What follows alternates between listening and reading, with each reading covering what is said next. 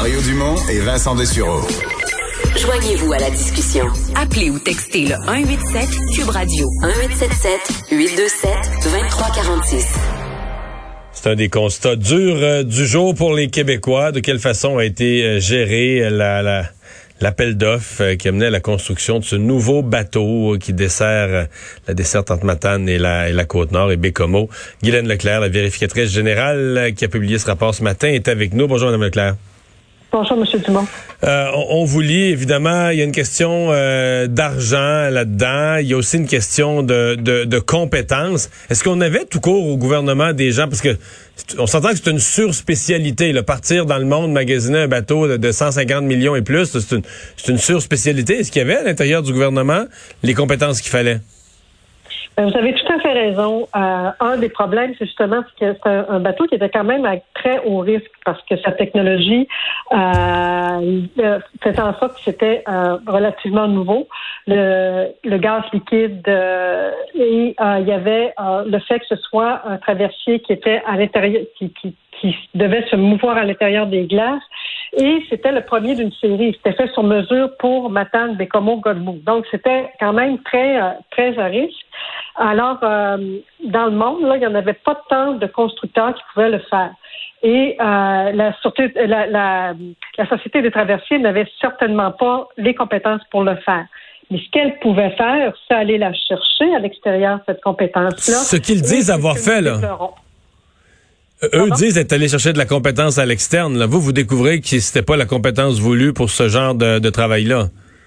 Effectivement, il y a trois grands groupes, ou je vous dirais, il y a quatre grands groupes. Là. Il y a les inspecteurs sur place. Eux autres étaient compétents, mais ils étaient en nombre insuffisant. Il était quatre euh, inspecteurs avec chacun leur spécialité, donc mécanique, infrastructure, électricité, puis euh, euh, tous les aménagements intérieurs. Mais il en aurait fallu au moins le double parce que ben, ces gens-là, il fallait qu'ils reviennent une fois de temps en temps. Puis il y avait tout, tout le à la cadence de construction. Donc, ces quatre-là ne suffisaient pas. Ensuite, il y avait le chargé de projet qui n'avait pas les compétences qui étaient requises. Dans l'appel d'offres, il y avait une série de compétences. Lui, il y en avait seulement deux. Et euh, deux, parmi celles qui, n'avaient pas, il y en avait des majeurs. Et on demandait d'être soit d'avoir un, un, diplôme universitaire en gestion de projet ou un MBA, ou d'avoir un diplôme universitaire en ingénierie, ce qu'il n'avait pas. Et ça, c'était le chargé de projet. Donc, le chargé de projet, c'est lui qui faisait le lien entre les inspecteurs puis le constructeur sur place là-bas. Donc, il n'avait pas la compétence pour identifier ce que les inspecteurs avaient découvert comme défaut. Un autre problème où ils n'ont pas été chercher euh, l'expertise suffisante, c'est les euh, architectes navals. Ils ont euh, utilisé des architectes navals seulement pour une partie. Normalement, les architectes navals, ils auraient dû les avoir pour tout le, processus, mais euh, les architectes navals, ont, on, a mis fin à leur contrat avant le début de la construction. Et ensuite, il y a le courtier.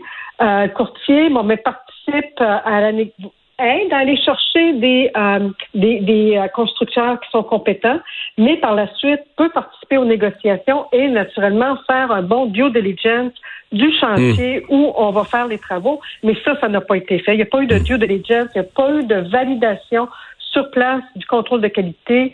Euh, le chantier qui a, a été identifié que cinq mois après la signature du contrat avec le constructeur, et on sait que l'identification du chantier est très importante. Alors, hmm. oui, il y a eu une série de problèmes au niveau de la compétence, mais surtout d'aller chercher la compétence adéquate à l'externe.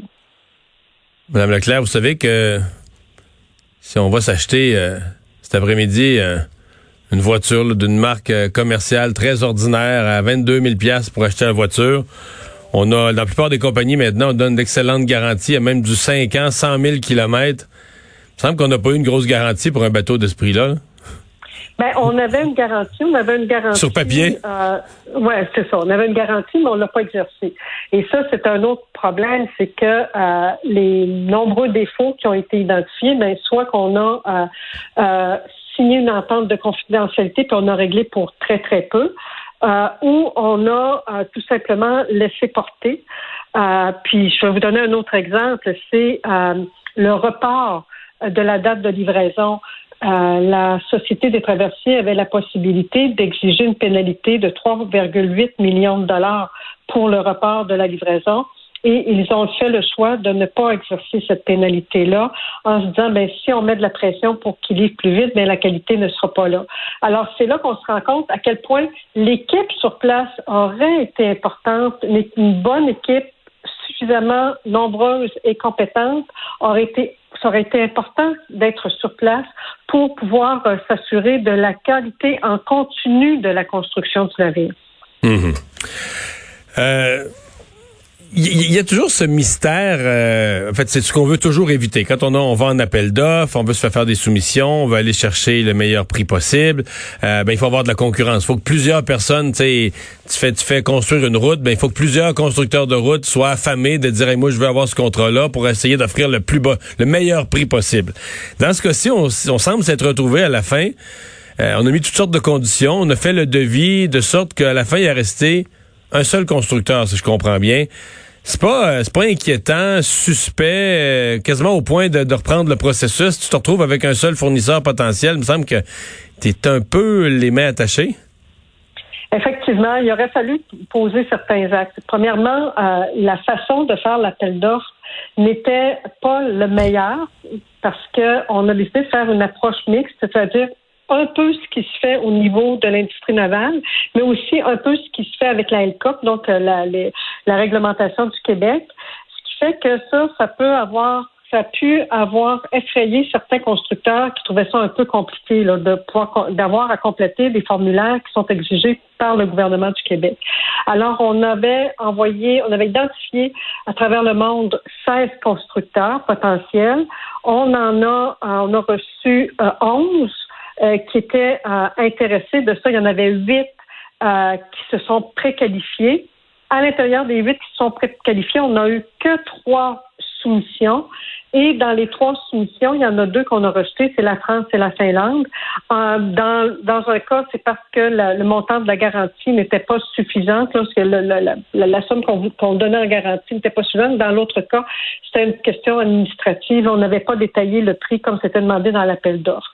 Alors, on, s'est ramassé avec seulement Thierry, qui était, euh, qui était en Italie et tout ça euh, sans faire un, contrôle de qualité sur place, ce qui euh, se fait toujours là, dans ce, genre de, d'investissement là avec ce type de navire là.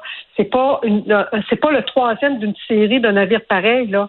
C'est un navire fait sur mesure pour hmm. la, pour la côte nord qui a à naviguer à l'intérieur des glaces avec des technologies qui étaient relativement nouvelles.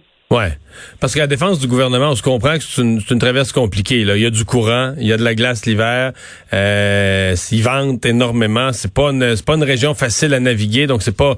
on l'a vu par après quand on a essayé d'utiliser, de, de, remplacer par d'autres bateaux. C'était un hécatombe de, de, de, problèmes de bateaux qui frappent le quai. C'est pas un hasard.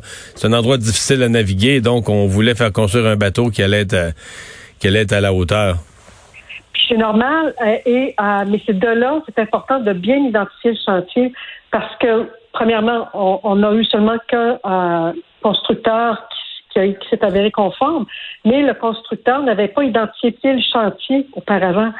Et le chantier est important aussi. à l'intérieur du constructeur, il peut y avoir plusieurs chantiers et diverses compétences hmm. pour chacun des chantiers. Et dans ce cas-là, c'est seulement cinq mois après avoir signé le contrat qu'on a identifié le chantier et c'était celui qui était euh, dans le sud de l'Italie. Alors, euh, c'était euh, alors c'est une série d'erreurs, je dirais, basées sur l'inexpérience de la Société des traversiers. Si on se si on se résume au niveau financier, ça devait coûter le, le, montant initial du contrat, c'était 170 millions, hein? Oui, c'est ça. Puis là, aujourd'hui. 70 millions, effectivement. Puis il fallait adapter euh, des infrastructures portuaires, donc pour 43 millions. Donc on arrivait à 213 millions. Là, aujourd'hui, vous nous parlez de 235 millions. Il y en a combien pour vous là-dedans qui ont été euh, perdu, là, gaspillé, que des combien d'argent on peut dire c'est vraiment de l'argent qui aurait jamais dû sortir de la poche des contribuables? Ben, je vous dirais euh, tout ce qui est réparation est mise hors service, donc il y en a pour 8,5 millions, et puis les services alternatifs qui en a pour 13,7 millions, ce qui fait un total de plus de 22 millions. Madame Leclerc, merci beaucoup d'avoir été là. Ça m'a fait plaisir. Au revoir. Au revoir. Vous l'avez entendu, 22 millions. Oui, tu te vois sourire. Oui, ben Mais c'est incroyable, tu l'avais bien illustré tantôt le fait que tu t'envoies quelqu'un là en Italie gérer un chantier sans voir les compétences alors que tu as un chéquier mais tu as dizaines de millions de dollars, je veux dire, presque infini. Il n'y a, pas a jamais un privé qui ferait ça. Là. ça disait ça, on a des extras pour ce bon, bon OK. Mais moi, je vais me faire réparer mon véhicule. Je suis pas outillé pour le faire, mais je veux dire, euh, euh, quand tu es le gouvernement, puis c'est un projet de, de, de, 150 millions de dollars, j'espère qu'on va mettre quelqu'un d'aussi compétent que la personne ben, qui le construit pour le surveiller. Mais j'avoue que moi, si je me faisais construire un bateau comme ça, je suis à la Société des traversiers, puis que je pars avec 16 fournisseurs, puis qu'à la fin de mon processus, il m'en reste un. J'aimerais pas ça. C'est au point où tu dis, il faut prendre toute l'appel d'offres. Tu veux-tu vraiment t'es limité, t'as un fournisseur, t'as un seul appel d'offres. T'as plein de questions. Est-ce que je me suis fait faire de la collusion? Est-ce qu'ils sont, est-ce que, ou est-ce que j'ai juste. Est-ce que j'ai été trop précis dans plein de demandes? Est-ce que mon devis était pas bon? Mais, je veux dire, c'est un, c'est un méchant problème, là. Quand t'arrives à la fin du processus, puis t'en restes un, puis là, t'es attaché avec lui, c'était pas, c'était pas trop gagnant. On va faire une pause. On parle sport dans un instant.